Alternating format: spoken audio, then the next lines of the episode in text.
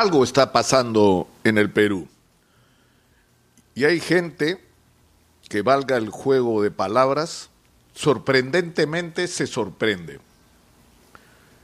Nosotros hemos advertido, no desde hace semanas, no desde hace meses, desde hace años, acá en Exitosa, que las cosas no estaban yendo como deberían ser, que la inmensa mayoría de peruanos no estaban siendo beneficiarios de nuestro crecimiento macroeconómico y que esto estaba llegando a límites insostenibles. Acá en Exitosa, y hay que decirlo también en otros medios, reportamos cómo antes de la pandemia se morían niños en el Perú porque no había unidades de cuidados intensivos ni especialistas para hacerlas funcionar o ponerlas al servicio de los pacientes. Acá hemos hablado de la catástrofe de la salud pública, del total abandono al primer nivel de atención, no el año pasado, hace años. Acá hemos hablado, fíjense ustedes, a raíz de la huelga magisterial, de la profunda crisis de nuestro sistema educativo, donde los colegios se caen a pedazos, los colegios públicos no tienen ni baños. Y nadie ha reaccionado de una manera adecuada, porque según el Ministerio de Economía para eso no había dinero, para resolver los problemas de la gente. Y esto evidentemente tiene un límite, la gente se cansa, la gente está irritada, la gente está molesta, y hemos llamado la atención sobre otros aspectos de la vida cotidiana, cotidiana del peruano común. Transportarse en ciudades como, como Lima es una violación a los derechos humanos. Fíjense ustedes, el propio programa de Keiko Fujimori reconoce en el análisis que hace de la situación de la sociedad peruana que una persona pierde al día en Lima fácilmente cuatro horas solo en ir y volver de su trabajo viajando en las peores condiciones, en las peores, apiñados, en una condición de incomodidad total para ir y volver de su trabajo, de estudiar o de lo que fuera, o de buscarse la vida como hacen la mayoría de peruanos.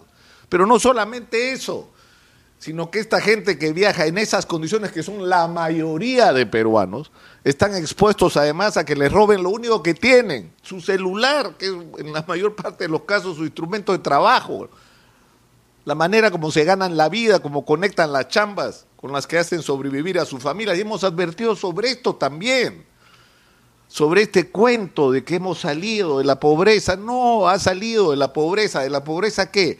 Económica, porque tienen más ingresos porque tienen dos chambas, porque se, rompen el lomo trabajando como ambulantes, o son maestros ambulantes, policías ambulantes, policías bodegueros, es decir, eh, trabajadores de la salud que, que hacen cualquier cosa complementaria para sobrevivir. Esa es la realidad que han estado viviendo durante años la inmensa mayoría de peruanos, y acá lo hemos dicho.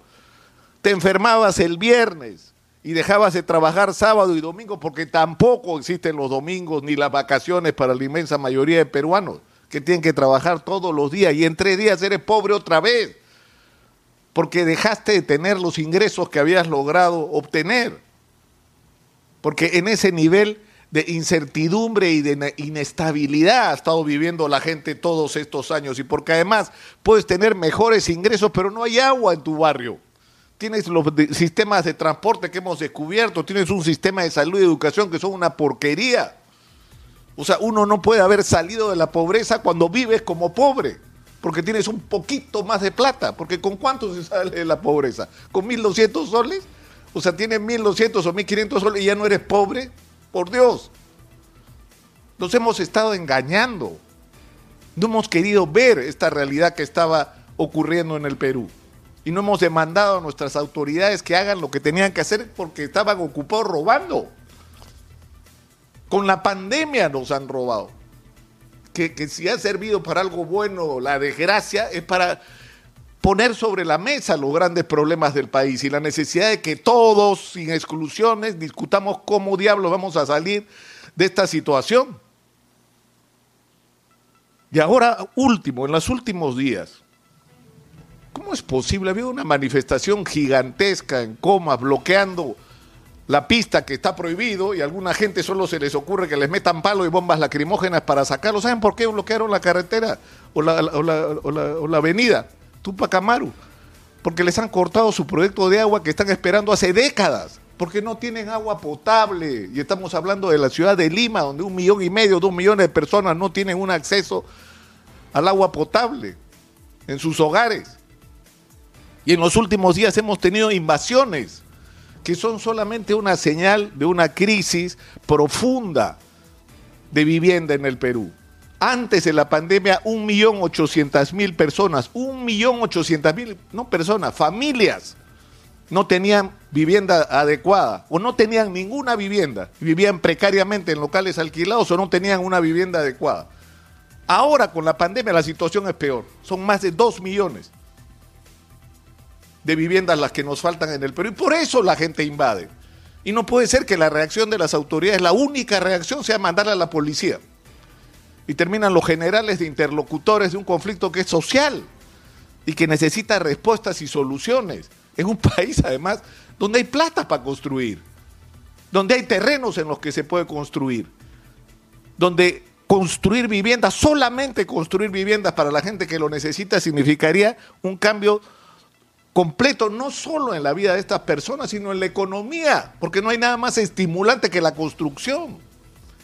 Entonces, lo que, lo que a mí me resulta hasta irritante es la histeria como única reacción de quienes no han sido capaces de entender lo que estaba pasando en el Perú y entender que el fenómeno de Pedro Castillo es una manifestación. No, no hay 41% de comunistas en el Perú, no hay. No hay. Hay personas indignadas, hay personas molestas, con absoluta legitimidad, que tienen que ser escuchadas.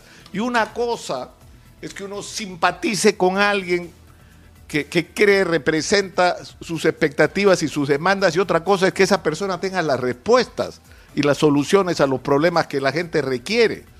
Y por eso es tan importante la discusión que estamos teniendo en este momento, de esta circunstancia tan extraña en que estamos viendo los peruanos o sea, nadie imaginó una situación como esta. Y eso es la prueba de la desconexión que hay con respecto a lo que realmente está ocurriendo en el Perú. Nosotros creemos que los medios de comunicación tenemos una enorme responsabilidad en una circunstancia como esta. Nadie quiere que esto termine en un golpe de Estado. Lo que hay que buscar, aunque parezca imposible, son puntos de encuentro en el Perú. Porque como he llamado la atención acá,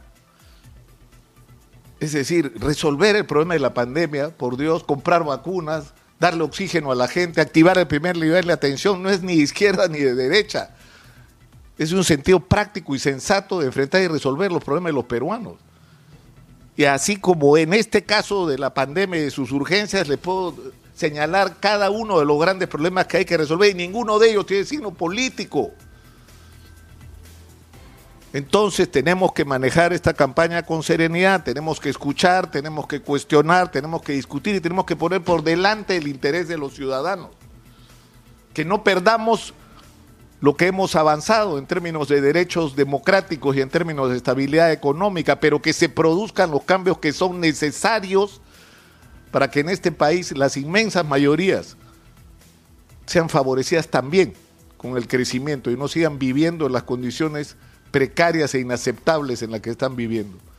No debería ser tan difícil, no debería ser tan difícil. Los periodistas tenemos la obligación de abrir los espacios para esta discusión y para ayudar a que el país se serene, no a ser incendiarios propagadores del pánico, difamadores. Eso no podemos ser los periodistas. Eso no podemos ser los periodistas. Es lo peor que podemos hacer. Porque además eso ni siquiera ayuda a aquellos que creen que con ese tipo de actitudes están ayudando a sus candidatos. Lo único que están haciendo es disminuir la expectativa y la atención de los electores sobre ellos. Pero en fin, cada uno se hará responsable de lo que dijo y lo que hizo en este momento tan crítico de la historia del Perú.